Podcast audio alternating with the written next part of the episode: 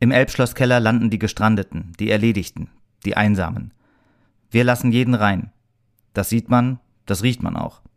Ich bin 34 Jahre alt, Wirt mit Leib und Seele und mit dem Elbschlosskeller groß geworden. Ich erzähle meine Geschichte und die des Elbschlosskellers, einer Institution für verlorene Seelen. Keiner ist davor gefeit, hier zu landen. Oft genug habe ich gesehen, wie das Schicksal genau dort zugeschlagen hat, wo man es am wenigsten erwartet hätte. Tiefer runter als in den Elbschlosskeller geht es nicht. Und doch geht es irgendwie weiter, manchmal auch aufwärts. Nicht immer, aber es kommt vor. Bei uns kann jeder so sein, wie er ist. Wir sind eine Familie. Mal ist es leise, mal laut, mal beängstigend, mal dreckig, mal wunderschön. Alle, die gesellschaftlich geächtet sind, gehen hier ein und aus.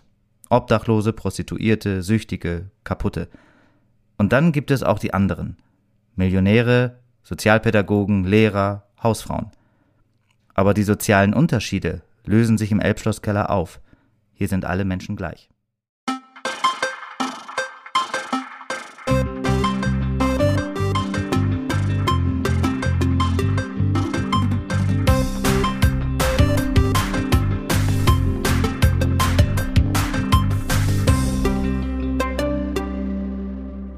S wie Schmidt, der Schmidt-Theater-Podcast mit Chefschnacker Henning Mertens.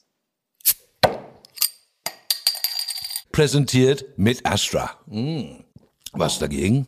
Ja, herzlich willkommen zu Folge 81. Mein Name ist Henning und ich habe mir wieder einen ganz, ganz, ganz besonderen Gast eingeladen hier in unser kleines virtuelles Kommunikationsbüro. Und im Grunde kann man sagen, ich freue mich bereits seit Folge 1 darauf, dich einmal hier kennenlernen und begrüßen zu dürfen. Oh.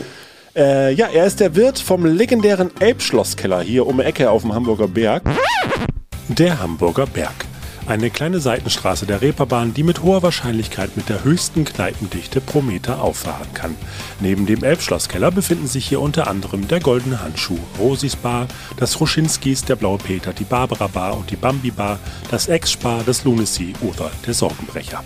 Hier ist der sogenannte alte Kiez noch zu Hause und jedes Etablissement sorgt mit seinem eigenen Charme, seiner eigenen Stammklientel und seinem eigenen Charakter für unverwechselbare Abende, sagen wir es so und das in zweiter Generation. Seit er 18 Jahre alt ist, hört er sich die Geschichten seiner Gäste an, schenkt neben Spirituosen vor allem Vertrauen aus und dürfte so ziemlich jede Geschichte gehört haben, deren Schicksale hart, unverblümt, menschlich und tragisch daherkommen wie das Leben selbst. Diese Geschichten hat er gesammelt und ein Buch über sein Leben, seinen Job und seine zweite Familie geschrieben, welches sich zum handfesten Bestseller entwickelt hat. In Zeiten von Corona erweist er sich auch als waschechter Lebensretter und wieder einmal mehr als gute Seele hier vom Kiez. In seinen Kiezkneipen sind alle Menschen gleich, nämlich sie selbst weil sie es in seiner Gegenwart hemmungslos sein dürfen und auch sollen. Meine Damen, meine Herren und alles, was dazwischen liegt und sich liebt, liebe aufgeklärte Kinder. Für uns ist er die vier Stufen vom Elbschlosskeller heraufgestiegen. Daniel Schmidt, hallo. moin, moin. Ja, moin, moin, genau. Ja, schön, dass du da bist, auch zu dieser Uhrzeit. Das ist ja, äh, ja genau, mitten am Mittag. genau. Ähm, ja, seid ihr schon wieder voll dabei jetzt? Äh? Wir sind jetzt endlich wieder voll dabei. Hat lange genug gedauert. Ja. Tatsächlich sind wir jetzt seit einer Woche mit allem, was wir haben, wieder voll am Start. Ähm, seit genau wie gesagt, einer Woche hat der Elbschlosskeller jetzt wieder geöffnet und das war der letzte Laden, der noch nicht auf hatte. Ja. Und jetzt haben wir wieder alles hochgefahren. Ja, es stand jetzt ist äh, Ende Oktober 2021. Also mhm. wir äh, begeben uns gerade so auf leichten Schritten wieder zurück in die Normalität, wie es ja, so heißt. Ja, so sieht's aus. Zumindest fühlt sich so an. Ja. Äh, das heißt, ihr seid auch wieder, äh, das alte Konzept ist wieder da, 24 Stunden, sieben Tage. So sieht's aus. Das alte Konzept steht wieder. Ja. Wir haben durchgehend geöffnet. Allerdings äh, haben wir das aufgeteilt in diese 3- und 2G-Regelung, dass halt Montag, Dienstag und Mittwoch von, lass mich mal kurz überlegen, 8 Uhr morgens ähm, gar nicht von 10, 10 Uhr mittags mhm. bis 20 Uhr abends äh, die 3G-Regelung ist, weil wir zwei Mitarbeiter haben, die sich partout nicht impfen lassen wollen. Und äh, dann haben wir uns gedacht, bevor wir die jetzt rauskicken, äh, wechseln wir halt das Konzept von 3G auf 2G, mhm. sprich am Montag, Dienstag und Mittwoch. Ähm, und es äh, ist natürlich alles ein bisschen umständlich dann, weil du Spuckschütze ab- und aufbauen musst, ja. weniger Leute reinlassen darfst, zusätzliches Sicherheitspersonal brauchst, was äh, dafür Sorge trägt, dass das auch alles dementsprechend vonstatten geht. Aber das ist für uns die äh, beste Regelung, weil wir dann halt, wie gesagt, niemanden entlassen müssen und wir auch einfach davon ausgehen, dass es, warum auch immer, noch genügend Touristen oder Gäste gibt, die nicht geimpft sind äh, und das auch nicht wollen. Und dann bieten wir denen de dementsprechend auch die ja. Möglichkeit, äh, am Elbschlosskeller teilhaben zu dürfen. Das heißt, äh, das 5G-Modell, oder? ja. Aber im stetigen Wechsel, das ist ja tatsächlich echt, ja, diesen Aufwand, den kann man ja auch immer nicht unterschätzen. Ne? Genau, ne? das machen wir aber auch nur, wie gesagt, Montag, ja. Dienstag und Mittwoch. Äh, Touristenzulauf haben wir am meisten am Wochenende und da machen wir das halt nicht mit diesem Gewechsel. Das ist so zu, zu, zu aufwendig. Ähm, wie gesagt, Spuckschutz immer auf- und abbauen. Ähm, zusätzliches Personal aus ein, ein, ein, äh, ein, einweisen. Du musst dann auch immer die, dafür Sorge tragen, dass die Leute den Laden verlassen. So, zumindest machen wir das so. Hm. Ähm, jetzt in dieser ersten Woche, die wir aufhaben, dass die dann einmal den Laden verlassen, die eben nicht geimpft sind. Und wenn sie dann wieder rein wollen, dann müssen sie nochmal dementsprechend alles vorweisen und dürfen dann gerne wieder in den Laden ohne Mundschutz und mit mehr Schunkeln und mehr Körperkontakt. Ja. Wie geht es denn dem Elbschlosskeller aktuell? Also äh, seid ihr ähm, einigermaßen gut durch die Zeit gekommen? Ja, jetzt so, so, sofern ich das jetzt schon sagen kann, würde ich einfach sagen, ja, nichtsdestotrotz, uns hat äh, natürlich auch wie fast jedem anderen Betreiber hier auf der Reeperbahn oder generell äh, eine Menge Geld gefehlt, auch ja. wenn wir Unterstützung bekommen haben. Und jetzt gilt es erstmal, geht es erstmal darum, diese Löcher zu stopfen. Ja, aber äh, du hast, äh, du hast auch während der Zeit hast du ja auch, ähm, also klar, Kurzarbeitergeld ja auch irgendwie ausgeben können, aber ja. äh, es gab auch Mitarbeiter bei dir, ähm, denen du dann noch mehr unter die Arme greifen. Wir haben insgesamt vier Mitarbeiter gehabt von knapp 20, äh, die obdachlos geworden sind aufgrund von der Corona-Krise und ja, die haben wir dann in unseren Läden wohnen lassen. Ja. Ähm, in der Meuterei haben durchgehend, hat durchgehend ein junges Pärchen gelebt, die äh, bei Wer, wenn nicht wir auch ganz, ganz großen Anteil äh, haben, hatten und haben immer noch. Und die haben vom ersten Tag an damit Gas gegeben, als wir damit äh, durchgestartet sind. Und die haben dann äh, ja vergessen, auf sich selbst zu achten, haben ihre Rechnungen nicht bezahlt und waren dann ratzfatz ähm, obdachlos. Die haben dann, wie gesagt, in der Meuterei gewohnt. Im Elbschlosskeller hat der Dirk gewohnt, den man jetzt Montag, Dienstag und Mittwoch äh, mittags, tagsüber mittags äh, bei dem 3G-Modell antrifft. Ähm, der möchte sich, wie gesagt, nicht impfen lassen. Auch der ist obdachlos geworden. Ja, genau. Und den, den haben wir dann so, wie wir das eben konnten, unter die Arme gegriffen. Ne? Ja, schön.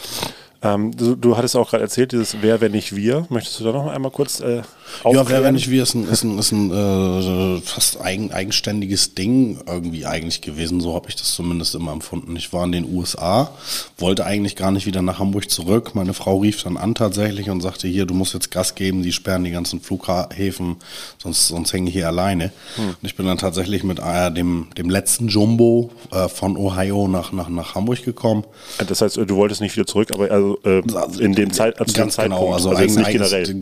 natürlich wollte ich wieder zurück, aber es waren eigentlich noch vier Wochen länger geplant. Ja. Ich habe Familie da drüben und ähm, ja, bin dann, äh, wie gesagt, mit dem, mit dem letzten Jumbo tatsächlich von, von Ohio aus nach Hamburg geflogen. So ein bisschen creepy wie im Horrorfilm. Einer von 20 Passagieren. Ich habe Fotos davon gemacht.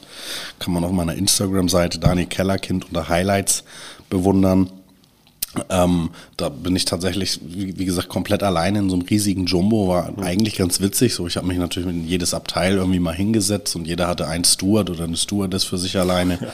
Ja. Ähm, war recht unterhaltsam, aber als ich dann in Hamburg ankam, so die Welt stand halt Kopf, keiner wusste, was passiert jetzt ja. hier gerade, was, was, was, Corona, was ist das? Man kannte nur diese abgefahrenen Bilder aus Asien, wo die Leute da äh, reihenweise umgekippt sind und die Panikmache, ich sag nicht, dass sie verkehrt oder, oder, oder, oder, oder richtig war, aber es war halt eine große Panikmache ähm, von allen Seiten zu merken, zumindest kam mir das so vor. Ja. Und ähm, ich bin dann mit dem Auto auf den Kiez gefahren, als ich halt direkt in Hamburg wieder ankam und kannte oder kenne halt hier viele Obdachlose oder Leute, die halt Platte machen, so nennen die das. Mhm. Und äh, habe dann ganz schnell mitbekommen, dass die keinerlei Information hatten, weil die halt nicht die Möglichkeit haben wie wir. Die haben keinen Fernseher zu mhm. Hause, die haben keinen Laptop auf dem Schoß und auch kein Smartphone in der Hand in der Regel. Dementsprechend konnten die sich eben nicht informieren oder, oder bilden oder, oder haben, äh, ja, es hat denen auch niemand Bescheid gesagt. Es ist niemand mit Flugblättern rumgekommen. so wie ich mir das gewünscht hätte zu dem Zeitpunkt. Und dann haben wir einfach durchgezogen, haben dann am ersten Tag tatsächlich, wo dann, wo dann, also am, am, am ersten Folgetag der ersten Corona-Nacht, also am zweiten Corona-Tag, wo dann wirklich so Lockdown war, wo die Straßen leergefegt waren, wo nichts mehr auf hatte, dass nichts mehr ging, ähm, haben wir dann im Elbschlosskeller mit einem Gaskocher für die äh, ein Süppchen gekocht, ja. weil es halt auch, äh, weil es halt auch immer kälter wurde und dann, dann hat sich das fast eigenständig entwickelt. Ne? Daraus ist dann was ganz Tolles entstanden. Inzwischen sind wir ein gemeinnütziger Verein, das heißt, wir können auch Spendenquittungen ausstellen und das Ding läuft immer noch die ganze Zeit über durchgehend, auch wenn man davon nicht so viel mitbekommt. Nach wie vor sind wir durchgehend am Start, also drei Tage die Woche, Montag, Mittwoch und Freitag. Ähm, geben wir immer noch äh, Lebensmittel aus dem Bus, aus diesem Obdachlosen-Shuttle. Das ist äh, ähm, ähm, ähm, ein Mercedes Vito, den wir auch über diesen Verein durch Spenden generiert haben, ähm, der, jetzt, der jetzt Vereinseigentum ist, mit dem wir dann Obdachlose zum Waschen gefahren haben damals. Das war am Millantor, auch eine ganz tolle Sache. Und mit diesem Bus geben wir immer noch Montag, Mittwoch und Freitag geschlossene Lebensmittel an äh, Haushalte ab, die ja nicht so gut über die Runden gekommen sind. Und das machen wir auch nach, werden wir auch weiterhin machen. Ich wollte gerade sagen, das ist ja ein Projekt, was wahrscheinlich auch Zukunft noch hat. Ne? Ganz genau, ja. ganz genau. Ich selber habe das so ein bisschen runtergefahren gehabt, äh, weil wir selber gucken mussten, wo wir bleiben. Aber jetzt, wo alles wieder äh, auf hat oder alles wieder ganz normal läuft, in Anführungsstrichen, wird es auch wieder mehr Möglichkeiten und mehr Zeit geben, sich dann darum zu kümmern. Ja, ja das war, das war wieder so ein Zeichen, ne? wieder mal die Vergessenen der Gesellschaft. Äh, dass man, ja klar, natürlich äh, gar nicht so daran dachte, dass, dass da dieser Informationsgehalt ja auch gar nicht rüberkommen kann. Ja, ne? fand, genau. fand, fand, fand, ich, fand ich ziemlich ja. abgefahren, weil es eben dann doch ganz viele Menschen nachher ja. waren. Ne? So, und äh, dass der, der Punkt, eben der Knackpunkt für mich persönlich war einfach, als ich dann mitgeschnitten hatte am zweiten Tag, dass die Tafeln zu hatten und das ist so, dachte ich immer so, die letzte okay. Instanz, wenn du ja. da nicht hin kannst, wenn du auf die Tafel angewiesen bist, da nicht hin kannst, was sollst du dann machen? Und das war eben einfach der Fall. Ne? Und Genau, dann ja, haben wir da Gas gegeben. Ein schönes Beispiel für der Kiez hält zusammen, das ja eigentlich auch. Das hat wunderbar funktioniert. Ja, das also, ja genau so, so ging es ja auch los eben. Ne? Es waren, genau. einfach, waren einfach so, so, so hat es eben einfach funktioniert. Bevor ich dann irgendwie in die Kamera geschrien habe, habe ich dann letzten Endes damit äh, gemacht, damit diese Message verbreitet über Social Media, so wir brauchen jetzt das oder, oder gebt mal Gas, hilft uns mal hier. Aber äh, speziell am Anfang und auch so alles, was Manpower anging, hat das alles eigentlich über Mundpropaganda funktioniert. Und das war dann alles hier so ein Bezirk im Viertel. Ähm, jeder wollte mit anpacken, jeder hatte irgendwie so ein, zwei Sachen, die er abgeben konnte. Und es war, war, war ein ganz tolles, ganz tolles, gelebtes Beispiel von Solidarität, ja.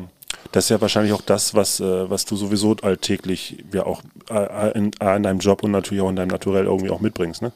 So dieses, oder auch dieses Erlebnis, das, was hier auf St. Pauli ist, das, äh, ähm, ja, dieses, äh, wie heißt es ja so schön, Auffangbecken, was du ja auch mit dem Elbschlosskeller ja. irgendwie äh, da bietest. Ja, genau. Mhm. Ähm, Nochmal ganz kurz für, für jetzt vielleicht die ZuhörerInnen, die jetzt äh, nicht unbedingt. Äh, hm. ich muss, Entschuldigung, ich muss mich da erst noch dran gewöhnen, ja, an das neue Genderdeutsch. Ja, äh, ich stolper da auch immer drüber, ja, aber das, darum geht es ja auch. das, mhm. das ist so reingestolperte. Ja, äh, vielleicht ähm, den Elbschlosskeller, falls Sie den noch nicht besucht haben. Ähm, mhm. Vielleicht magst du da nochmal zwei, drei Sachen äh, erzählen, ähm, ja, die Geschichte oder äh, was das überhaupt ja, die Geschichte für eine Besonderheit ist. Elbschlosskellers, also die Besonderheit, die ich heute immer versuche zu vermitteln, wenn Leute da stehen, die nicht so ganz genau wissen, was ist das hier überhaupt? In erster Linie eine der letzten alten Kaschem, die wir in Hamburg oder auf dem Kiez haben. Mhm. Davon gibt es nicht mehr viel. Es gibt noch ein paar David Quell, ähm, ähm, Silbersack, goldene Handschuhe, so die würde ich noch dazu zählen. Und es gibt noch eins, zwei andere und dann war es das aber auch schon fast. Es gab halt so ein Kneipensterben vor 10, 20 Jahren, für mhm. mich Gefühl schon. Ich bin jetzt 20 Jahre am Tresen gab, äh, gab das immer wieder. Rauchergesetz, die, die, dieser Umschwung von äh, D-Mark auf Euro. Hm. Und noch ein, zwei andere Beispiele, wo das spürbar weniger wurde. Ja, und jetzt haben wir halt nochmal die Corona-Krise dazu bekommen. Die hat eigentlich so den letzten Rest gegeben, den letzten Rest dazugegeben. Es gibt jetzt echt nicht mehr viele davon und wir sind halt eine, eine der letzten Hamburger Originale und dazu eben noch dann eine der ganz, ganz wenigen 24-Stunden-Kneipen, die ja. eine alte Konzession haben. Wenn du heute eine beantragst und das bekommen würdest, dann musst du trotzdem mindestens immer so eine Putzstunde, so ist das da vorgesehen, glaube ich, dann im Papier, damit er wird dann erklärt, musst du zuhaben, damit geputzt werden darf. Aber putzen tut ihr trotzdem. wir tun das dann während des laufenden Betriebes, ganz genau. Aber so heute, heute würdest du das so nicht mehr bekommen. Ja. Und bei uns kannst du dann wirklich 24 Stunden am Stück sitzen. Und dementsprechend ist da, ist da, sind die, sind die Stories da manchmal halt extrem. Wenn der ganze Kiez, länger, wenn der ganze Kiez zu hat, ist bei uns halt immer noch auf. Ja. Leute, die dann eigentlich nach Hause taumeln müssten, was auch immer, die können dann bei uns noch versacken. Und äh, genau, das ist, das ist so dann halt der Elbschlosskeller. Und bei uns ganz speziell halt, äh, weil wir irgendwann damit anfingen, halt Leute aufzunehmen oder anzunehmen, die woanders nicht reinkommen, ja. die woanders nicht gerne gesehen sind, wurden wir dann irgendwann von der Presse als härteste Kneipe Hamburgs oder sogar Deutschlands oder sogar noch weiter betitelt. Ähm, ja, das ist der Elbschlosskeller. Ja. Und äh, du kamst durch die Familie da rein? Genau, genau. Letzten Endes ist das bei mir so gewesen, dass ich da reingeboren wurde. Mein Opa hat da schon getrunken, meine Mutter musste ihn dann nach Hause holen. Ja. Ähm, mit Sicherheit nicht, also nicht, nicht, täglich oder wöchentlich, aber das wird, wird, drei, vier, fünf Mal so gewesen sein, dass meine Ma dann ihren Papa gesucht hat und hat ihn dann am Ohr da rausgezogen. Die hat dann wiederum meinen Vater am Tresen ähm, gesehen, getroffen, kennengelernt, lieben gelernt. Ähm, hat, den, hat, den, hat den angeguckt, sich gleich in den verknallt und ja. kurze Zeit darauf bin ich entstanden, tatsächlich in dem Laden gezeugt worden. Ich Achso, dann, auf dem Tresen? Ähm, nee, auf dem Tresen nicht, aber, aber wahrscheinlich hinter dem Tresen ja. tatsächlich. Äh, und ich bin dann, ich habe dann auch meinen Sohn in dem Laden gezeugt.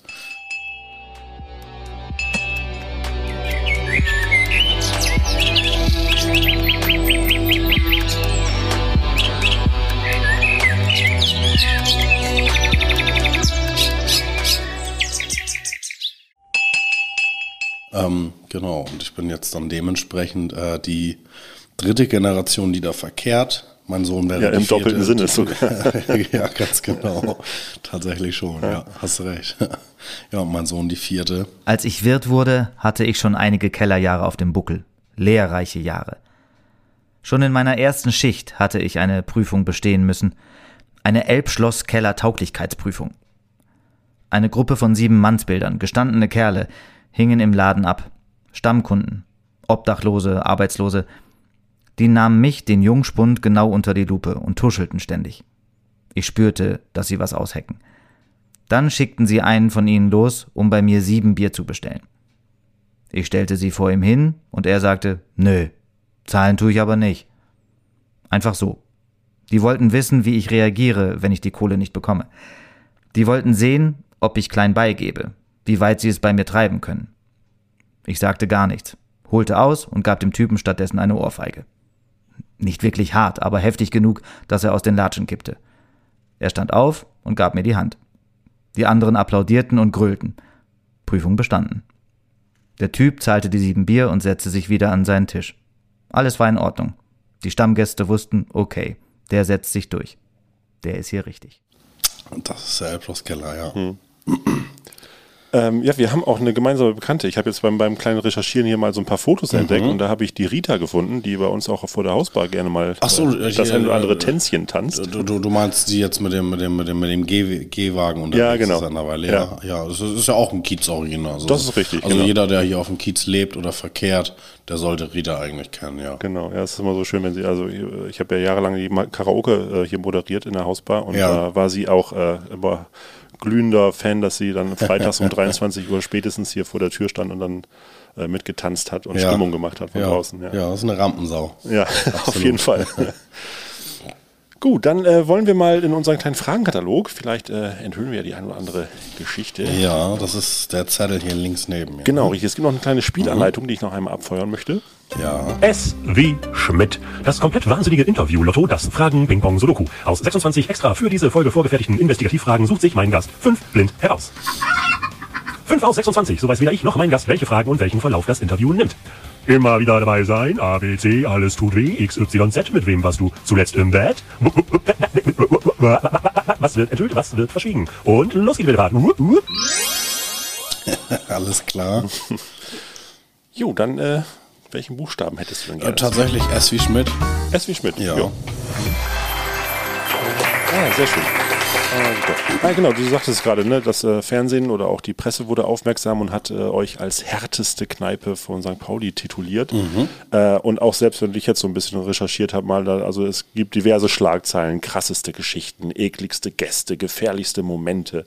Ja. Ähm, ich würde das gerne mal umdrehen. Was ist denn der schönste Moment für dich gewesen im Elbschlosskeller? Also ich äh, würde jetzt das Zeugen des Sohnes vielleicht mal außen vor nehmen. tatsächlich, nee, tatsächlich, tatsächlich hätte ich das jetzt genannt und hätte versucht, das ein bisschen so zu umschreiben, dass Okay. es nicht ganz so krass an, äh, an, an äh, ans Machen selber, ums Machen selber geht, sondern tatsächlich einfach in Verbindung damit, dass er da in einem Moment ganz klar und bewusst entschieden, wir machen jetzt ein Kind aus Liebe gezeugt wurde und dementsprechend für mich der schönste Moment ist.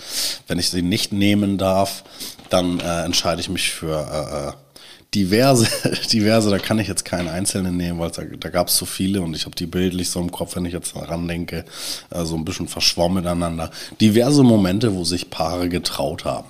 Zu 99 Prozent hat es nicht gehalten, das ist gar nicht dazu gekommen. Also Heiratsanträge Aber Ganz euch? genau, Ja, aber, okay. Hm. aber wenn das passiert, ist halt immer wieder schön, auch wenn die Leute betrunken sind, aber wenn du dann dann Pärchen stehen hast und er fällt auf die Knie und beide und, und, du, und du siehst dann äh, die- dieser Moment kurz bevor die Tränen in die Augen stoßen, dieses, als, als wäre das ein kleines Kind, das sich gerade über eine riesige Torte freut, wirklich so ein Moment der, das- aus, aus reinem Herzen pure Freude, das ist einfach unbeschreiblich schön.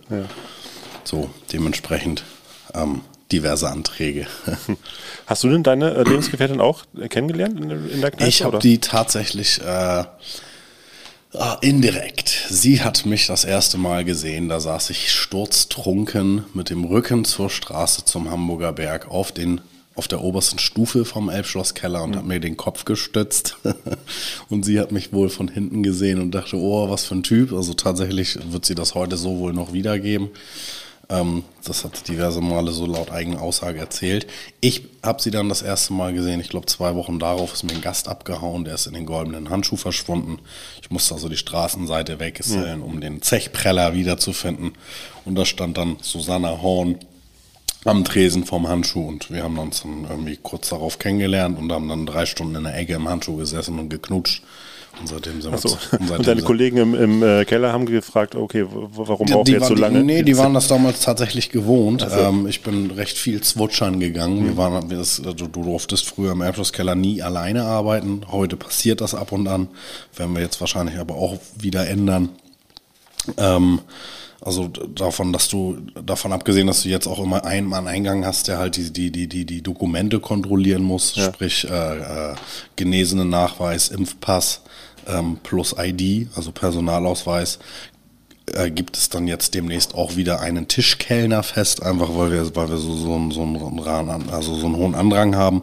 Und früher war das gang und gäbe, du musstest zu zweit arbeiten. Und ich habe bestimmt 10, 12 Jahre lang mit Arno gearbeitet und der war das gewohnt, dass ich mindestens jede zweite Schicht irgendwie nach vier Stunden Arbeit zwei Stunden tanzen gegangen bin. Ja. Dementsprechend hat er sich, denke ich, nicht so einen Kopf gemacht, sondern eher so, ja, ist dann mal wieder so, ne? Äh, ist das denn mit den, mit den Touristen auch, wenn die jetzt kommen, äh, also das, das, äh, das ist auch so eine Art, ähm, ja, ähm, na, ich will mir nicht sagen, also, ne, der, der Elbschlosskeller hat ja dann seine berüchtigten Seiten und das äh, Ich glaube, ich, ja glaub, ich weiß ganz genau, worauf du anspielst. Äh, wir nennen das Elendstourismus. Ah, okay. Das, das meinst du wahrscheinlich, ne? Also Ähm, das, ja, äh, vom, das- vom Wort her kommt es hin, worauf ich ja, hin wollte. ja, Ja. genau. Also das, das gibt's immer wieder und wir achten da halt drauf, dass, dass, dass äh, das nicht so ausgelebt wird von denen, dass es äh, für andere verletzend rüberkommt. Ähm, wenn das passiert, dann machen wir die darauf aufmerksam und ähm, das ist aber jetzt schon seit einer ganzen Weile nicht mehr so gewesen. Es ist tatsächlich, also wie, wie gesagt, wir haben jetzt erst seit einer Woche wieder auf ähm, und als das zuletzt auch war, so während, während dieser ganzen Corona-Zeit, wenn man dann immer mal aufhaben durfte, ging das alles sehr gesittet zu. Ne, der Laden ist wesentlich sauberer, du hast wesentlich weniger Überfälle. Ist, ich, ich sehe das selber, ich bin wie gesagt fast 20 Jahre jetzt auf dem Kiez. Du hast wesentlich weniger von den Leuten auf dem Kiez unterwegs nachts, ähm, die die klauen, ähm, die, die, die, die, also so, so wirklich von den, von den, von den bösen Jungs, davon sehe ich nicht mehr so viele. Warum auch immer. Es ist so und darüber freue ich mich. Generell hat diese ganze Corona-Entwicklung dazu beigetragen, dass Leute die Zeit miteinander mehr genießen. Es war irgendwann mal so heftig, dass wir in der Meuterei, das ist unser, das ist ein anderer Laden von uns, der zweite Laden, also der erste, mit dem wir uns dann vom Keller aus nochmal neu selbstständig gemacht haben. Mhm. Da haben wir irgendwann mitbekommen, dass die Leute sich, dass die nicht tanzen, dass die sich nicht unterhalten und alle mit dem Smartphone am Daddeln sind und haben dann überlegt, einen Handyblogger zu installieren. Was gar nicht erlaubt ist, aber wir haben, okay. drüber, wir haben, wir haben, wir haben drüber nachgedacht. Ja. Und äh, nach dem ersten Lockdown, als das alles wieder erlaubt war, allerdings auch nur mit Spuckschutz und jeder sitzt am Tisch, haben wir gemerkt, dass keiner mehr ein Handy in der Hand hatte. Die Leute haben es wirklich genossen, bewusst genossen, mhm. rauszugehen, Zeit miteinander zu verbringen, sich zu unterhalten. Und das ist eine ganz tolle und eine positive Entwicklung und das ist bis jetzt äh, so, also bis jetzt habe ich das äh, nicht anders erlebt. Ähm, ja, aber man merkt, man merkt es überall. Also dass, dass so dieser Drang, ah, man will wieder, ja, man will wieder was erleben, man will wieder raus. Und, und das vor allen Dingen gemeinsam. Ja, genau, richtig. Ja. ja, ja. Alleine war man genug. Ne? Jetzt. So sieht's aus. Äh, wie war es denn dann mit deinen, ähm, äh, ja, den, den Gästen, deinen Stammgästen auch, vielleicht äh, ähm, ja, diesen Charakteren, die auch im Buch auftauchen? Wie haben sie die, die diese ja, Zeit ganz, irgendwie ganz, überlebt? ganz heftig. Das Ja. ist so eine Sache, die du jetzt ansprichst, die mir in Just in the Moment auch wieder klar macht, so ey, ich muss da auch noch noch, noch einige, einige Minuten, Stunden so mit mir selbst verbringen, in mich kehren, vielleicht auch sogar noch mal zum Therapeuten, Ja. werde ich dann sehen, weil es einfach äh, noch nicht verarbeitet ist in mir drin, wer wirklich alles gegangen ist jetzt in dieser Zeit. Wir, haben, wir haben nur während der Corona-Zeit 30 Menschen ähm, verabschieden müssen, wovon 20 so zum Kiez gehörten, 10 aus dem privaten Umfeld noch. Ähm, ich muss dazu sagen, keiner an Covid, sondern, Ja. sondern alle an äh, zu hohem Konsum, Depression, Suizid. Ähm, und das sind halt so viele Leute. Äh, ich könnte jetzt von den 30 nicht, nicht, nicht so äh, äh, äh, sofort alle, alle Namen aufzählen. Ich hatte die Gesichter alle im Kopf, so die Hälfte Ja. vielleicht, so viel sind das halt einfach.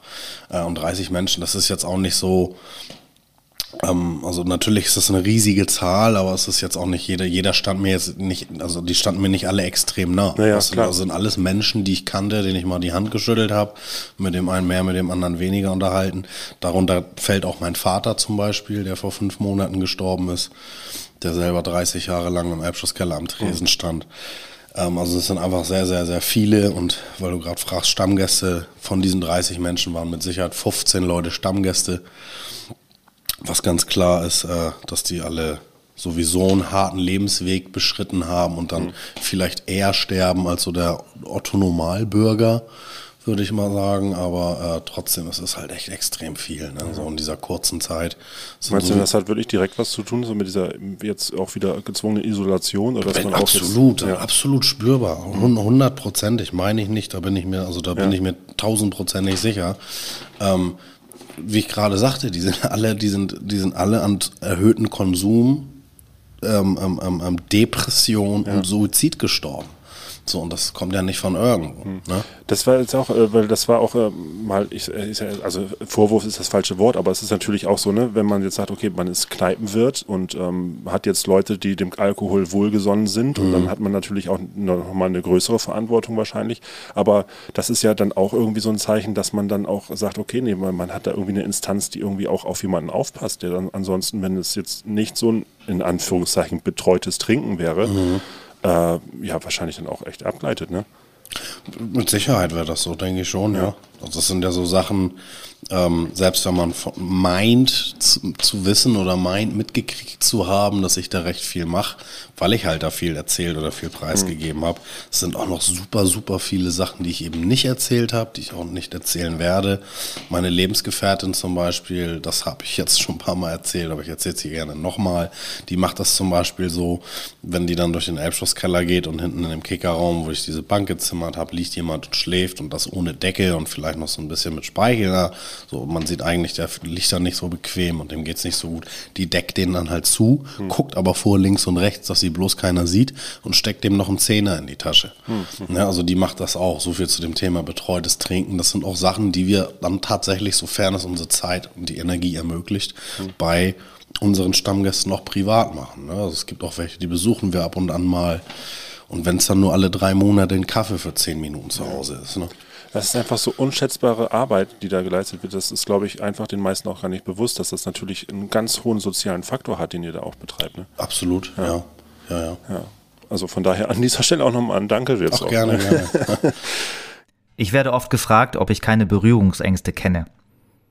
Also wenn ich betrunken bin, dann schon mal gar nicht. Weil ich einfach vergesse. Wenn ich nüchtern bin und komme frisch geduscht von zu Hause oder vom Sport, stehe im Laden und habe da jemanden sitzen, der wirklich hart betrunken ist, vielleicht blutverschmiert, mit Schorfkrusten im Gesicht, selbst der bekommt von mir Respekt und Wertschätzung. Manche Erlebnisse sind aber auch mir zu hart. Wie bei der Geschichte mit dem Opa, der während meiner Schicht sturzbetrunken in der Ecke saß. Gegen Ende der Schicht versuchte er, auf Toilette zu gehen. Dort pinkelte er sich aber in die Hose, die auf halb acht hing. Er fiel um, knallte auf die Armatur, er blutete stark. Das Blut vermischte sich mit Wasser auf dem Boden. Der Rettungswagen kam, doch die Sanitäter nahmen den Opa nicht mit, weil er sich mit Händen und Füßen wehrte. Ich ging nach Hause, schlafen, essen, dann die zweite Schicht. Der Opa war immer noch da. Die ganze Geschichte wiederholte sich. Er wieder aufs Klo, wieder gestürzt und so weiter. Der Rettungswagen kam und fuhr wieder ohne ihn weg. Dann meine dritte Schicht. Der Opa war im Sitzen eingepennt. Mir ist diese Szene im Kopf geblieben, wie sich das Blut mit der Wasserpfütze am Boden vermischte. Das sah aus wie bei einem Schlachter. Keine schöne Story. Genau. Ähm, dann gehen wir gleich mal in die nächste Frage. Ja. Äh, Original vom Kiez. Ah ja, das O, genau. Ah, ich äh, hatte ganz vergessen zu erwähnen. Ähm, die Zuschauer, äh, die ja, pff, äh, Zuschauer ist ja doof. Zuhörer, äh, ja. Wenn sie jetzt rausgucken aus dem Fenster, sehen sie vielleicht was anderes. Zuhörer, genau. Und auch die Zuhörerinnen. Mhm. äh, wenn sie jetzt diese fünf Buchstaben, die du dir aussuchst, äh, Ja. aufschreibst, aufschreiben und an uns schicken, an podcast.tivoli.de, dann gibt es was zu gewinnen. Und zwar natürlich gibt es dein Buch zu gewinnen. Ach, cool. Ähm, das haben wir jetzt hier auch schon vorliegen und das würden wir dann verlosen. Also einfach die fünf Buchstaben. Ich sage jetzt mal, den ersten war der S und das zweite ist jetzt der O. Den geben wir euch jetzt. Die nächsten drei müsst ihr wieder selbst notieren. Ähm, genau, einfach dann eine Mail an uns und dann gibt es das Buch zu gewinnen, wenn ihr im Lostopf landet. Ähm, so, Original vom Kiez, genau, da bist du ja auch eins davon. So schön zu hören, Ja. gerne. Ähm, ich würde jetzt ja mal so ein kleines, äh, nicht Spiel, aber so ein kleines ähm, ja, Gedankenspiel auf jeden Fall. Äh, behaupten wir mal, es gäbe das Prinzip Parallelwelten. Also in irgendeiner Dimension gibt es äh, einen Versicherungsvertreter, Herr Schmidt, oder den Kindergärtner Daniel. Oder, Den gibt es tatsächlich. Ich bin gelernter sozialpädagogischer Assistent. Ah, guck. Genau. Dann ist das Also ja das gar, ist dann ist die Dimension ja Welt. gar nicht so Genau, weit genau. entfernt. äh, vielleicht gibt es auch einen Zahnarzt, Dr. Schmidt Mhm. oder keine Ahnung, irgendwie einen schwulen High Society Friseur, Fancy Dan oder Mhm. was. Äh, äh, was haben alle diese Parallelwelt Daniels gemeinsam? Also was ist sozusagen dein Kerncharakter? Mein Kerncharakter, ähm, äh, die werden sich alle ihren kindlichen Pioniergeist erhalten haben. Das ist so eine Sache, die werde ich mir niemals nehmen lassen, egal wie alt ich bin und egal wie viele Schicksalsschläge mir persönlich passieren werden sollten, was nicht passieren wird. Ähm, ähm, ähm, ich würde mir das immer beibehalten. Also auch mit äh, Demenzerkrankung 85 irgendwo im Altersheim werde ich mich immer noch über Kleinigkeiten freuen, so wie man das halt beim Kleinkind sieht, freudestrahlend. Dementsprechend kannst du die ja auch immer so schnell aus äh, Situationen rausnehmen, die dann nicht so schön sind, unentspannt oder wo die am Weinen sind, den drückst du einfach was in die Hand und dann, und dann geht er, fällt, also fällt die Kinnluke runter, die Augen werden groß und oh, toll, alles neu entdecken. Das ist bei mir so, dementsprechend äh, bin ich immer ganz schnell und ganz leicht für neue Dinge zu begeistern. Ich habe eine Grundfreude, ein Grundstrahlen. also kindlicher Pioniergeist ist das Stichwort. Pioniergeist. Ah, sehr schön. Mhm. Äh, ist das auch was, was, was du jetzt an deinem äh, eigenen Kind natürlich dann auch jetzt äh, leibhaftig erlebst und auch äh, dann wahrscheinlich auch dankbar dann auch mitmachen kannst? Auch, auf jeden Fall, ja. ja. Äh, wenn du auch sagst, ne, so aus, aus äh, unschönen Situationen rausgeholt werden und dann gleich wieder irgendwie mit dem äh, Lolli in der Hand an, das- an das Schöne im Leben denken. Ja, oder völlig egal, was es ist. Ne? Ja, ja, Also, genau. die sind ja dann halt immer von allem begeistert. Ja. Ist, ist das auch etwas, wo du, äh, ne, so, so Stichwort vielleicht irgendwie ähm, ähm, auch den Job mit nach Hause nehmen, so dieses Umschalten, dieses ähm, doch irgendwie, das, ja, das Schöne im Leben immer noch sehen, obwohl man dann ja vielleicht auch das äh, ein oder andere Schicksal ähm, zu Ohr bekommt, was, äh, was jetzt vielleicht äh, so ein bisschen das Vertrauen in die Menschheit vielleicht auch ein bisschen äh, ja, ersch- erschüttert. Ja, ich denke schon, dass das auch so ein bisschen dazugehört. Das ist aber eher so eine Sache, so, hm, ich, ich meine eher so mit dem kindlichen Pioniergeist, weißt du, selbst, das, also selbst wenn du an das andere denkst, erfreust du dich trotzdem an was Neuem in dem Moment, völlig egal, was es ist. Das, was du gerade beschreibst, das ist ja eher etwas wegdrücken, wegschieben, damit du das nicht vermischt. Das ist eine Ja, Sache. kommt das drauf an, ne? ob, ob man das aktiv macht oder ob es halt im, im Wesen so drin ist, dass man sagt, okay. Genau, äh, ich- genau. ich- Also ich- bei, bei mir, das bei mir war das trennen. im Wesen nicht Ja. so drin. Ich musste das erst lernen. Da hat mein Vater mir ganz, ganz, ganz viele Jahre lang ähm, immer die gleiche Message auf den Weg nach Hause mitgegeben. Junge, lass das hier bei der Arbeit. Sobald du die Stufen oben bist, musst du das abschalten, musst du das hier lassen können. Und das hat ganz, ganz, ganz schön lange gedauert, bis ich das konnte. Ja. Das war nicht, war, war nicht normal für mich. Anfänglich, ja. Gab es denn da mal einen Punkt, wo man sagt, okay, äh, jetzt, äh, jetzt ist, das, ist das fast so voll, ich äh, würde diesen Beruf auch gerne irgendwie jetzt mal nicht mehr machen wollen? Das gab's auf jeden Fall. Das war das erste Mal so wirklich bewusst spürbar nach dem Suizid meiner kleinen Schwester. Den konnte ich gar nicht verarbeiten und ich habe dann halt äh, ähm, die Schichten nicht damit begonnen, Ware zu zählen, also eine Bestandsaufnahme zu machen, die die vorige Schicht abzulösen und meine zu beginnen, sondern ich bin als erstes ähm, hinter den Tresen getreten und habe mir eine 07 Flasche Wodka ähm, Moskowskaja genommen und die weggeext. Und das habe ich so zwei Wochen gemacht und dann wusste ich dann, wenn du das jetzt hier noch ein bisschen länger machst, dann wirst du nicht mehr leben. Und habe dann nochmal einen neuen Job begonnen, nochmal eine Ausbildung gemacht. Ähm, ja, und die auch sehr, sehr, sehr gut abgeschlossen, habe dann wieder im Elbschlosskeller angefangen. Aber zu der Zeit war das tatsächlich so. Da habe ich habe ich, hab ich äh, ja, mir gewünscht, nicht mehr da zu sein. Also nicht im, nicht im Elbschlosskeller. Da hatte ich, kein, hatte ich keinen Nerv mehr auf den Job. Ne? Ja.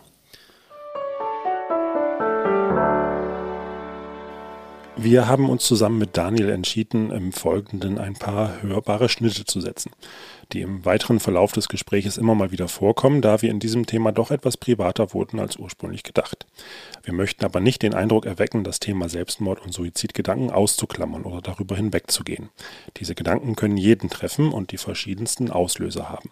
Wenn Sie betroffen sind und sich an dieser Stelle vielleicht unwohl fühlen oder eine starke Schulter benötigen, zögern Sie nicht, sich Hilfe zu holen. Die Telefonseelsorge steht rund um die Uhr zur Verfügung unter 0800 3 mal die 1 0 3 mal die 1. Du bist nicht allein.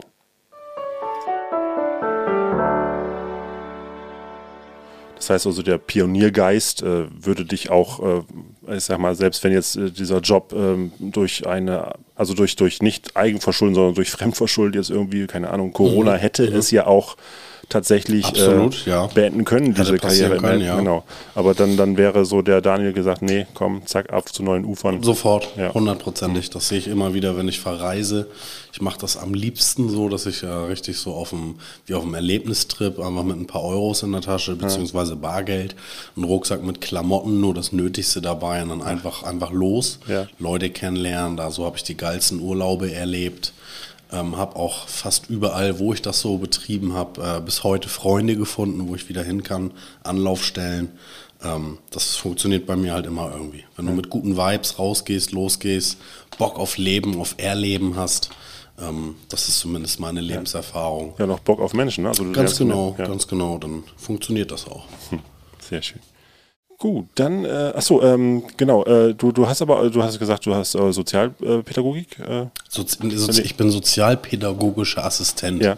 Genau, das ist und äh, du hast aber auch eine, eine Ausbildung zum Handwerker, ne? Zimmermann bin ich auch Zimmermann, noch, genau. ganz Das war genau. der Ganz eigentlich genau. gelernte Beruf. Ganz genau, ganz genau. Tatsächlich war das so, dass meine kleine Schwester kurz vor ihrem Suizid am Elbschlosskellertresen zu mir sagte, Mensch Daniel, dass du hier versauerst, Tresen und Soff und das ist ja alles schön und gut, aber welchen Kerl hätte ich Eier, hat sie gesagt, tatsächlich hätte ich Eier. Ich hätte ja, ich hätte ja den äh, Beruf des Zimmermanns erlernt und dementsprechend habe ich ihr dann diesen Wunsch erfüllt, als sie sich das Leben genommen hat. Ja, nochmal danach. Mhm. Dann, äh, lieber Daniel, äh, gehen wir in die nächste Frage und den nächsten Buchstaben bitte. Äh, tägliches Theater. T. Äh, genau, ja, wir, hier der Kiez ist ja auch im permanenten Wandel. Ja. Äh, Das heißt ja, der Elbschlosskeller ist noch ein Stück alter Kiez, hast du ja auch äh, Ja. eingangs schon gesagt. Und das, äh, das, das, klingt, das klingt so ein bisschen so wie äh, das äh, gallische Dorf von Asterix, das sich dagegen Ja, wehrt, vom römischen. Reich verschluckt zu werden. Ja, schön bild- bildlich kann man sich das so schön vorstellen, ja. Ähm, in deinen eigenen Worten, was findest du denn am äh, alten Kiez schützenswert und was findest du gut, dass sich, oder, oder findest du vielleicht auch gut, dass sich was ändert? Also, dass es einen neuen Kiez gibt? Ähm, ich finde es gut und wichtig, dass sich was ändert, weil sich Dinge ändern müssen. Du kannst nicht immer am alten, also du kannst nicht immer kom komplett äh, stehen bleiben, während sich alles andere ändert, weil Stillstand, Stagnation auch dann fast gleichbleibend mit Tod ist. Irgendwann, ich selber möchte mich auch immer weiterentwickeln und hoffe, dass ich das auch tue, egal wie alt ich bin. Ähm, wenn, ich, wenn ich 90 werde, 95, bitte, dann lass mich auch mit 90, 95 noch dazu lernen. Ähm, an Erfahrung und was auch immer. Ähm, ja, und dementsprechend ist das auch wichtig, dass sich Dinge auf dem Kiez ändern und auch anpassen, der Zeit anpassen, den Tourismus anpassen, einfach, dass wir mitgehen. Aber es sollte halt nicht, nicht, nicht bei allem sein und auch nicht zu schlagartig. Manche Dinge kommen dann nicht hinterher. Ähm, und ja, und, und dann kann es eben auch passieren, dass zu viel Seele verloren geht. Und das wäre sehr schade, wenn das passiert. Ja, das ist ähm, äh, jetzt ohne da irgendjemandem auch, äh, aber also, mir ist es wirklich erschreckend klar geworden, als ich jetzt äh, auch vor kurzem hier wieder äh, Richtung S-Bahn gegangen bin und dann das alte Casino gesehen habe. Das alte Casino. Das wirklich sehr schöne Gebäude auf der Ecke Hamburger Berg-Reeperbahn wurde 1987 zu einem Casino und galt als Sensation, welches das Glücksspiel auf dem Kiez salonfähig gemacht hat. Allein der Fassade war es zu verdanken, dass man die im Grunde aufgewertete Spielhalle mit ihren einarmigen Banditen einem Hauch von Monte Carlo verleihen konnte. Besondere Ironie, gegründet wurde das Casino vom pensionierten Leiter der Davidwache. Das sollte dann auch wohl den letzten Rest illegaler Anmutung vom Tisch gekehrt haben. Ob er seinen Kollegen dort besondere Rabatte oder Kredite gewährt hat, bleibt im Raum der Spekulation und klingt auch eher wie ein Film von Martin Scorsese. Ich finde es grausam. Wo ich jetzt- finde es schrecklich. Ja, wo jetzt äh, wirklich der, der 573. Dönerladen aufgemacht Ja, hat. ja, ja, ich finde es schrecklich. Auch, ich mache auch den Typ nicht, der da die Bauleitung gemacht hat. Der hat vom ersten Tag an hat er gepöbelt über die Obdachlosen und über die Punks, die da Platte vor seiner Tür machen. Und hat dann schon mit mir und meiner Lebensgefährtin geschimpft, wenn es soweit ist. Und er wird mit Polizei und er wird mit einem Wasserschlauch und hast du nicht gesehen. Ich habe das immer nur beschmunzelt und habe mir gedacht, Alter, wenn der Kiez zum alten Leben erweckt und der Hamburger Berg so voll ist, wie er voll sein kann, dann ist das so proppevoll mit Menschen, dann kannst du gar nichts machen. Dann hast du halt, dann, dann, dann drängen die Leute sich halt äh, dicht an dicht, Schulter an Schulter. Und dann wirst du da, wirst du da zwangsläufig halt Leute auch haben, die vor seiner Tür dann sich mal raufen, mal hin und her, so, so wie das halt ist im, im wilden Nachtleben. Es ist, hat, hat so ein bisschen was von wilden Westen. Es ist ein bisschen unkoordiniert. Es ist, du, du kannst das nicht alles kontrollieren. Dinge musst du dann halt so nehmen, wie sie kommen. Und ja, werden wir dann sehen, das wird dann die Zeit zeigen. Wirklich schick finde ich das Ding auch nicht. Ich äh, sehe das immer mit einem weinenden Auge. Ähm, nichtsdestotrotz besser, dass da überhaupt was drin ist. Das war auch lange, lange, lange Zeit komplett tot, das Ding, die Ecke. Da war halt gar nichts. Ja, stimmt. So, und jetzt ist es wenigstens ein bisschen belebt. Ja.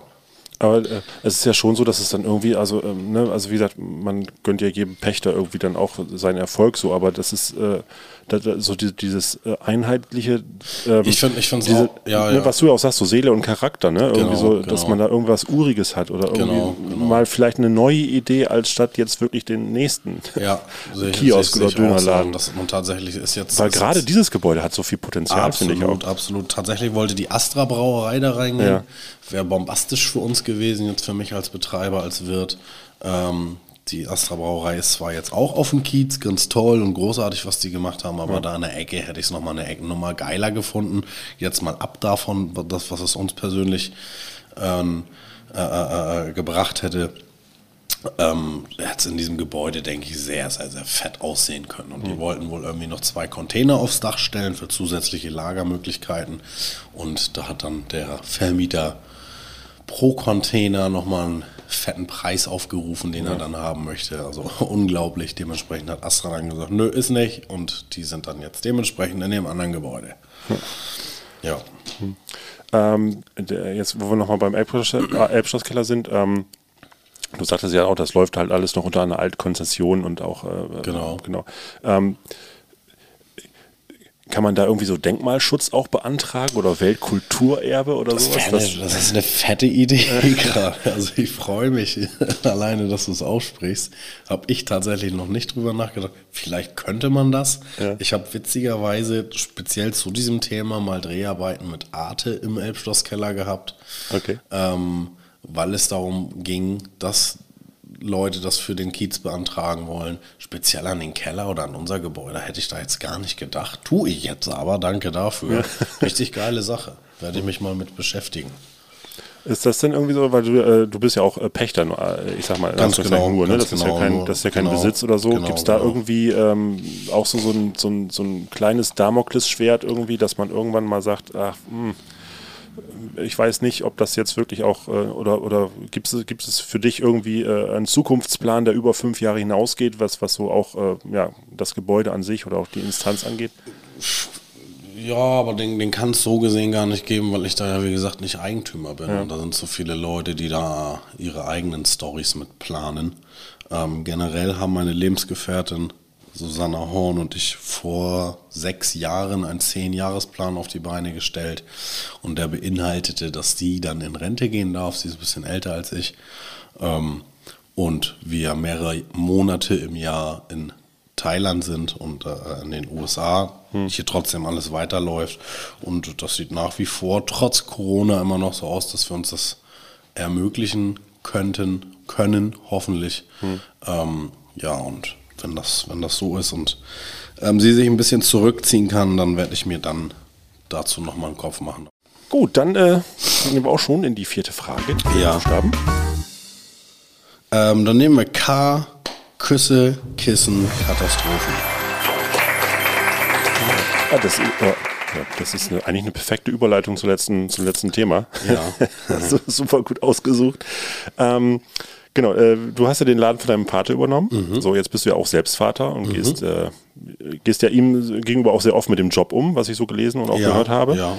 Ähm, jetzt auch im Hinblick ne, auf, was passiert mit dem Elbkeller, wenn du mit deiner Frau in Thailand bist. Äh, wäre es möglich oder denkbar für dich, dass der Betrieb auch im Familienbesitz bleibt? Absolut, das ist natürlich ein Wunschgedanke, glaube ich, den man hat als Vater, wenn der Sohn einem etwas nachmacht oder einem nach, nacheifert, dass man äh, zumindest so viel richtig gemacht hat, dass das, dass das Kind denkt, ey toll, ich möchte auch in diese Fußstapfen Ja. treten.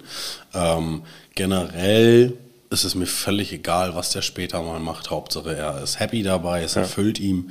Äh, und wir haben allerdings in der Vergangenheit schon darüber gesprochen, sprich in unserem kleinen Familienkreis, ähm, wie es wäre, wenn er das dann irgendwann mal übernommen hat, übernimmt. Und wenn es dann so ist, dass er nur noch hin und her fahren braucht, ein gutes Verhältnis zu allen hat äh, und den, den, den, den Papierkram macht, äh, dann würde ich mich sehr freuen. Wenn er meint, er möchte am Tresen stehen, ist das auch in Ordnung. Und wenn er was komplett anderes machen will, dann ist das auch in Ordnung. Ja, ja Hauptsache glücklich. Ne? Das ist Ganz ja, genau. Das ist Hauptsache ja, es erfüllt ihn. Genau. Aber jetzt hast du ja auch die Schattenseiten kennengelernt, so von dem Beruf. Ist das etwas, wo man sein Kind vielleicht auch möchte vor, ihn vor davor schützen Na, möchte? natürlich möchte man das immer, aber es ist auch einfach so, dass äh, jeder immer seine eigenen Erfahrungen machen muss. Mhm. Und wir alle kennen das, wenn es früher hieß, mach das nicht. Ne, diese ganzen, diese, diese, diese verbotenen Dinge, die dann halt immer äh, äh, ja, dementsprechend interessant waren. Warum sind die verboten? So meistens wurde es dann gemacht. Das möchte ich nicht machen. So, der kriegt das an und an, der, der kriegt das äh, eins zu eins mit, was da positiv und was da negativ ist. Ähm, einfach dadurch, dass wir, dass wir sehr viel arbeiten und er dann, wenn ich sie abhole oder sie mich abholt, mit im Auto sitzt und aus der Fensterscheibe gucken kann, schon wenn sich, wenn da was auf, wenn da was passiert. So. Das, äh, das, und der, der ist auch so pleatsch, der macht sich da jetzt schon sein eigenes Bild. Ja. Ich äh, habe auch noch ein schönes äh, Bild, wo, wo wir noch beim Nachwuchs äh, äh, sind. Ich habe da so ein äh, schönes Bild auch gefunden. Du, du boxt auch mit ihm in der Ritze? Die Ritze. Nach dem Elbschlosskeller die wohl bekannteste Kneipe auf der Reeperbahn, die mit einem angeschlossenen Boxring im Keller aufwartet, welcher auch heute noch zu Trainingszwecken genutzt wird. In der Vergangenheit trainierten dort Boxweltstars wie Darius Michalczewski, Henry Maske, Vitali und Wladimir Klitschko und auch Schauspieler Ben Becker malträtierte dort Sandsäcke und Sparringspartner. 1974 ins Leben gerufen und äh, unverwechselbar die beiden gespreizten Beine im Logo der Ritze. Verstehe. Okay. Äh, ins Leben gerufen vom legendären Wert Hans-Joachim Kleine, von allen nur Hanne genannt, befindet sich der Betrieb nach dessen Tod im Jahre 2011 immer noch im Familienbesitz. Äh, nee, absolut überhaupt gar nicht. So, tatsächlich, ich habe einmal in meinem Leben in eine Ritze geboxt. Das war tatsächlich mein erstes Mal, da war ich 14, da hat mein Vater mich mitgenommen. Und dann noch einmal zu den Dreharbeiten von dieser NDR-Doku, Ah, okay. die den Erich Klabunde-Preis gewonnen hat, auf die ich auch ganz stolz bin, ähm, wo die mich aber äh, dazu gedrängt haben. Ich habe denen mehrmals gesagt und angeboten, dass ich das gerne da machen würde, wo ich tatsächlich meinen Sport betreibe. Und der der Obermecker, sage ich jetzt mal, derjenige, der, äh, der halt die Finanzspritzen gesetzt hat, der hat entschieden, nein, das muss da passieren, weil Kiez und das gehört zusammen und so will der Zuschauer das sehen und, dem, so, ja, und ja. dementsprechend haben wir es dann da gemacht. Einmal für RTL 2 und einmal für diese NDR-Doku. Mhm. Ähm, tatsächlich ist das nicht mein Stall. Ich war da nie groß. Ich habe viele Bekannte, die da boxen. Aber es wird da so, so, so, so viele alte Haudegen vom Kiez geben, die da mehr, mehr, mehr Schweiß und Blut drinne vergossen haben, als ich vielleicht in allen anderen Dingen zusammen. Mhm. Also, nee, das ärgert mich auch so ein bisschen, dass, dass mir das so nachhängt. Aber das ist dann halt jetzt so. Das sind dann vielleicht die Schattenseiten auch. Ähm, Ja, ich wollte gerade sagen, also ist das äh, auch jetzt, wenn du sagst, ne, hier NDR und Arte und also gerade Arte und RTL 2, das sind ja quasi äh, in, in der Wahrnehmung und auch in der Präsentation zwei wirklich äh, diametral verschiedene Sender. Äh, ist das auch so, dass das so die, die ähm, jetzt so die auch die mediale Aufmerksamkeit jetzt auch wahrscheinlich durchs Buch natürlich ähm, ja auch äh, Segen ist, äh, auf jeden Fall. ja Auch, auch, aber, auch, auch. aber vielleicht ist es auch so, dass man, also ich, ich, schiele jetzt auch mal bewusst auf Sender RTL 2, so Ja, auch gerade, ja. ne, wo man auch denkt, okay, Also es gibt ja diese ganzen Exploitation-Sachen, wo auch man dieses Hartz IV TV, ne, wo man, genau. wo man sich ähm, ja auch jetzt nicht bewusst, aber es ist ja schon so, dass man, dass man darauf sp spielt, dass die Zuschauer dieser Formate sich, ähm, sich erheben oder lustig machen. Ganz über, genau, über am Leid Schicksale. anderer ergötzen, sag Genau, ich manchmal. Ne? Ist, das, Also- ist das irgendwas, wo du sagst, äh, da, da fühle ich mich, oder, oder auch den Kiez vor allem, oder auch ja die, die Mhm. Leute, ne? also die Menschen irgendwie falsch repräsentiert? Genau, also es ist tatsächlich so, dass diese St Produktionsfirma Storyhouse einen sehr guten Job macht und ich persönlich nicht finde, dass man ein Format wie Frauentausch mit Reeperbahn privat vergleichen kann, auch wenn es auf dem gleichen Sender läuft. Ja, dann, dann lass mich das noch anders formulieren, dass das auch weniger Ja. um das Format, in dem du aufgetaucht bist, aber ja trotzdem so, ich sag mal, in der Wahrnehmung, ne, dass man, dass man ja, ähm, vielleicht ist das auch so ein bisschen dieses Elendstourismus, ne, was du ja auch. Ja, äh, kann, kann, kann sein, dass das da so ein bisschen, dass das ein Also bisschen mit losgelöst von, von dem Format, wo du aufgetaucht bist, aber das, Ja. ist, das ist trotzdem so in der Gesellschaft ja doch irgendwo dieses, ähm, ja, die, diese, diese Lust am ähm, sich erheben äh, über jemanden und, und äh, runtergucken und vielleicht Das, sogar. das mag sein, dass es, bei, ein- dass es bei einigen Leuten vielleicht so ist. Mir kam das bei dem Format Reeperbahn Privat nie so vor. Ja, genau. Völlig egal, wen du da beobachtest oder zuschaust, ob das jetzt Fabian Zart ist, Jazz mit ihrem Nagelstudio. Oder ob wir das sind, das ist ja nicht so, dass das, das also pff, eigentlich sieht man da, sieht man da ja nicht Momente, wo jemand groß am Leiden ist oder der eine gegen den anderen hetzt, kämpft oder sich streiten. Und ich denke, das ist so eher das, das Format, was sie sonst so zeigen auf RTL 2. Tatsächlich habe ich das damals auch einfach aus der Lust rausgemacht. Ich wurde gefragt, willst du mitmachen? Und ich habe gesagt, ja, ich mache mit, ohne mir einen großen Kopf zu machen, sind wir wieder bei meinem kindlichen Pioniergeist, ohne mir großen Kopf zu machen, was heißt das überhaupt? Was kann das nach sich ziehen? Und, es war einfach so, ja, yeah, geil, mache ich Bob und bin dabei. So ist das ganze Ding entstanden. Und im Nachhinein muss ich jetzt auch sagen, letzten Endes gibt es unter anderem dieser Sendung geschuldet. Der, noch den Elbschlosskeller.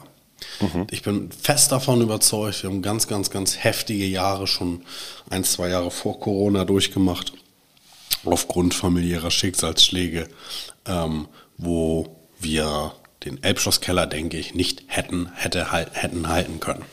Ne? Thema Gentrifizierung, die Ja. Mieten sind gestiegen, die Bierpreise, wir sind brauereigebunden, wurden ständig angehoben und, und, und trotzdem hatte unser äh, äh, Stammkunde nicht mehr Geld in der Tasche und wenn du dann das Bier von 2 Euro auf 2,20 anheben wolltest oder angehoben hast, äh, die, da, da sind dann sofort auch gleich gestern nicht mehr gekommen.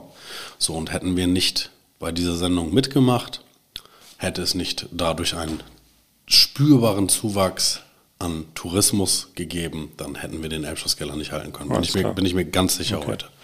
Also auf der anderen Seite ist es natürlich auch, ne, so ähm, das, was wir eingangs auch schon gesagt hatten, so ein bisschen auch so diese Wahrnehmung dessen, ähm, was hier auf dem Kiez auch wirklich einfach passiert. Und dass, dass, äh, dass das auch, ja, dass, dass diese Menschlichkeit und dieses Miteinander und dieses, ne, ähm, sich gegenseitig stützen, aufeinander aufpassen, dass das ja auch mit in den Fokus gerückt wurde. Ja. Genau, ja, finde find ich auch toll, dass das so ist. Ja, eben, Es ist genau. ja tatsächlich auch Ja, ja, so. Und eben. ich denke, dass das auch eine Sache ist, die die Leute fasziniert. Ja. Kiez ist ja halt immer so verrucht, Milieu, Muckis tätowiert, Prostitution, Mhm. oh Gott, oh Gott. Und gerade diese Leute halten dann zusammen ne, und haben doch, doch ein herzliches Miteinander oder dass das überhaupt möglich ist. Ich denke, dass das eine ganz große Faszination bei den Leuten ausgelöst hat und auslöst. Ein anderer Gast, der in den 70ern regelmäßig im Elbschlosskeller verkehrte, war Fritz Honka, der Frauenmörder. Die meisten denken, Honka sei immer nur in den goldenen Handschuh gleich gegenüber gegangen. Tatsache ist, dass er auch Stammgast im Keller war. Manchmal saß er neben Opa Henning an der Theke. Keine Ahnung, worüber die beiden wohl geredet haben. Ich habe meinen Vater mal gefragt, was Honka für ein Typ gewesen sei. Ich wollte von ihm wissen, ob er Honka auch selbst bedient habe und wie er sich an ihn erinnere. Mein Vater sagte, ja, er habe ihn bedient. Und ich, oh, wie abgefahren, erzähl mal, wie war der so? War er auffällig? Sah man dem an, wie verrückt er war? Wie sieht ein Serienkiller aus? Ich hatte krasse Bilder im Kopf. Mein Vater schüttelte den Kopf und sagte, Honka sei ganz anders gewesen, nämlich unauffällig, unscheinbar, kein bisschen anders als andere Gäste. Er habe meistens alleine am Tresen gesessen, während um ihn herum Party war. Wunderbar, dann äh, gehen wir doch schon mal in den. Ist das dann schon der letzte? Das ne? ist dann die letzte Ja. Frage, genau. ähm, ich muss gerade gucken. Villa Sonnenschein, da hätte ich gern, hätte da jetzt standen Villa Kunterbund, hätte ich das genommen. Die hatten wir mal auf dem Kiez. ja, stimmt. Leider nicht mehr. Ähm, Heul der Herzenstöne. Finde ich auch so schön. Ich weiß nicht, rausprobieren ist. Äh, ah ja, genau. Ähm, Stichwort Expansion auch. Äh, du hattest ja gesagt, die Meuterei ist jetzt, äh, äh, ja, du hast gemeutert. genau. genau, du hast einen aus zweiten den Laden auf, Fußstapfen einen, neuen Laden aufgemacht. Ja. Ähm, du hast da auch äh, das, die Inneneinrichtung und so alles selbst gemacht, ne? Als, als Handwerker komplett, dann ja. komplett alles eins zu eins selber gebaut. haben sich dann die zwei Daniels, die Parallelwelten Daniels getroffen und Genau. haben dann gemeinsam Geschäft aufgemacht. Genau. Äh, ist es dir da, da wichtig, dass äh, jede Kneipe von dir auch eine eigene Identität hat? Oder äh, Absolut, absolut. Also momentan ist es zumindest so, wer weiß, wo das irgendwann landet, wo man, ir- wo, wo man oder wir irgendwann landen. Ähm, ich kann mich gerade nicht so in der Position eines Franchise-Unternehmers sehen. Ähm, dementsprechend alles, was wir aufmachen, das sind jetzt inzwischen vier Läden. Jeder hat so sein ganz, seine ganz eigene Seele, sein, sein ganz eigenes Markenzeichen, auch ähm, ganz spezielles Personal, was nur da arbeiten kann und darf. Ähm, ja, und dementsprechend ist mir das extrem wichtig. wolltest du da ein anderes Klientel auch mal kennenlernen? Oder auch mal? Auch das, auch das. Ich wollte mal gucken, ob überhaupt was anderes möglich ist. Ich wollte aus den Fußstapfen meines Vaters treten. Natürlich habe Ja. ich äh, auch jetzt seit elf Jahren Selbstständigkeit mit dem Sel- Selbstschlosskeller äh, da auch immer alleine schon viel gemacht Hm. Ähm, oder mit meiner Lebensgefährtin zusammen alleine in Anführungsstrichen viel. Aber es war halt trotzdem immer noch so der Laden deines Vaters. Ich habe auch immer Bekannte Ja, und auch gehabt. traditionsreich auch. Ne? Das, da will man ja auch gar nicht so viel ändern wahrscheinlich. Ganz, ganz genau. Und ja, auch jetzt mal ab, ab davon, dass man irgendwie was ändern möchte, kann oder will. Einfach so, dass ich tatsächlich ganz, ganz lange da drunter gestruggelt habe, dass es halt Bekannte gab, die nie anerkannt haben, wenn ich viel arbeiten war. Und ich Ah, habe okay. ich hab tatsächlich Wochen gerissen, wo ich dann äh, doppelt so viel arbeiten war wie, ein- wie ein Handwerker, der viel arbeiten geht. Also kaum Mhm. gepennt habe. Und es war trotzdem immer nur, ach, das ist ja der Laden von deinem Papa, da bist du ja reingeboren. So, und äh, die Mauterei war dann halt aus diesen Fußstapfen raustreten, komplett was Eigenes machen, was Eigenes schaffen. Da konnte mir dann keiner hinterher sagen, so, ey, das ist ja nur in Anführungsstrichen, sondern das ist komplett alleine aufgebaut. Ähm, ja. Das war auch ein ganz, ganz, ganz großer Teil, weshalb wir das gemacht haben. Ja, und tatsächlich, es gibt andere Gäste. Gut, da hat der Pionier Daniel auch wieder zugeschlagen. ja, kann, kann, würde ich so sagen, genau. Gut, dann würde ich sagen, vielen Dank, Daniel. Sehr gerne.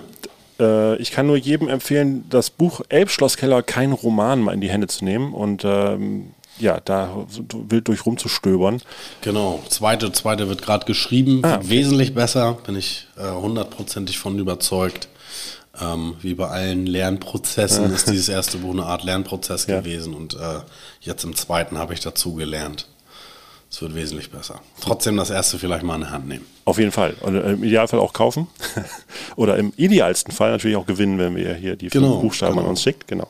Äh, Gibt es denn vielleicht trotzdem noch so ein, zwei Geschichten von, von, von Menschen, die dir, die dir ans Herz gewachsen sind, äh, die in dem Buch auftauchen, die du uns noch mitteilen möchtest? Oder Ähm, eine gebe ich jetzt ganz gerne mit, weil man die so mit allem zusammen verknüpfen Ja. kann, auch mit dieser RTL 2 Geschichte und mit der NDR Geschichte, wo ich sagte, wo ich ganz stolz drauf bin, weil die den Erich Klabunde Preis gewonnen hat. Ähm, auch von der Authentizität das Beste, was ich je gemacht habe.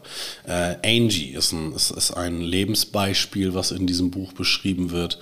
Das Buch ist nämlich meine Autobiografie, ein ganz kleiner Ausschnitt davon, ähm, verknüpft mit äh, Schicksalsschlägen und, und, und Geschichten meiner Gäste, meiner Stammgäste. Und Angie ist da halt auch drinne beschrieben. Litauisches, tolles Mädchen, tolle junge Frau, die zehn Jahre lang im Elbschlosskeller gelebt hat, von ihrem Vater verkauft wurde, in einer Holzkiste nach Europa geschickt, zur Prostitution gezwungen. Angie wurde 1977 geboren und kam mit drei Monaten zu ihrer Großmutter, Omshi, wie sie sie liebevoll nennt. Der Vater kümmert sich nicht um sie. Er hatte andere Frauen und den Alkohol. Ihre Mutter sah sie erst viele Jahre später wieder und auch nur einmal, da war Angie elf Jahre alt. Sie wollte ihre Tochter damals mitnehmen, aber Omshi ließ das nicht zu. Angies großer Traum war die Musik. Sie sei mit Musik geboren, schwärmt sie. Neben der Musikschule besuchte sie ab dem 13. Lebensjahr eine Tanzschule, lernte dort den Seiltanz. Dafür durfte sie nicht mehr als 50 Kilo wiegen. Dünn ist sie bis heute. Dann verunglückte sie, stürzte vom Seil, Knochenbrüche, Koma. Ein halbes Jahr lang. Der Vater wollte die Geräte schon abstellen. Dann das Wunder. Angie wachte aus dem Koma auf. Ich konnte gar nichts mehr, nicht mehr laufen, musste alles neu lernen, sagte sie. Aber sie schaffte es. So viel Unglück in einem so jungen Leben, das sollte doch reichen, denkt jeder, der Angies Geschichte hört. Aber jetzt wurde es erst richtig schlimm. Mit 17 fielen drei Männer mit Messern über sie her und vergewaltigten sie.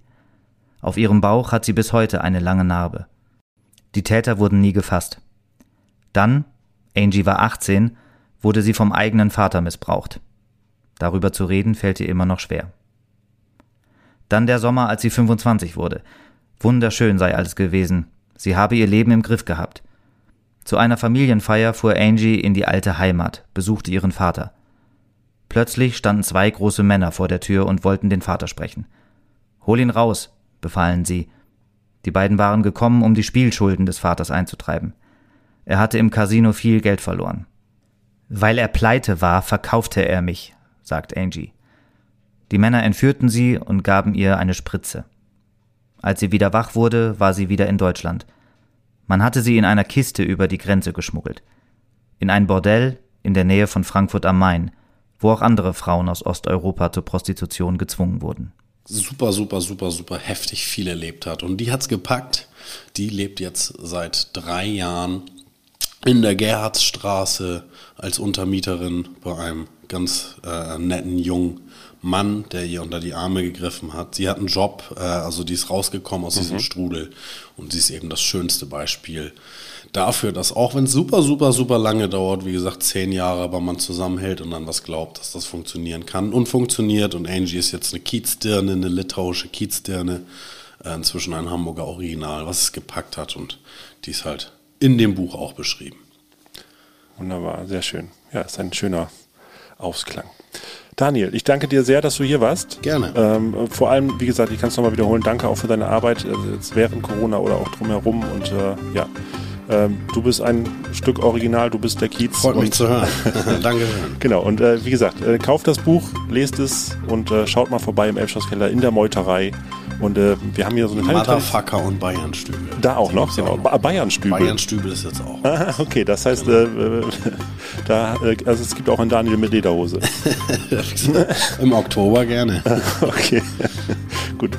Ähm, ja, wir haben noch eine kleine Tradition. Das letzte Wort gehört dem Gast. Also eine kleine letzte Weisheit darfst du gerne noch von dir lassen. Und vielen Dank, dass du da warst. Okay, dann äh, hau ich jetzt den Spruch raus, den ich meinem Sohn predige, seitdem er fünf Jahre alt ist, mindestens einmal im Monat, wenn wir im Naturschutzgebiet die große Runde gehen. Ähm, gucke ich ihm tief in die Augen und sage, Lennox, nimm niemals Lob oder Tadel an für etwas, was du nicht gemacht hast.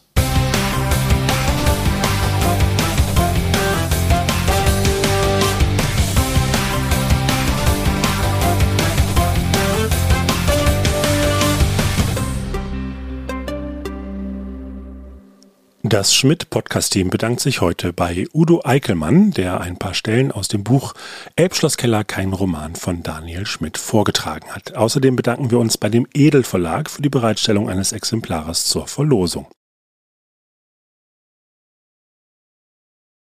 Wenn euch der Quatsch gefallen hat, den wir hier verzapft haben, dann sagt es gerne weiter. Empfehlt uns, teilt uns und vor allem abonniert uns. Unser Logarithmus freut sich auch über bestmögliche Sternebewertungen und Kommentare auf allen Plattformen.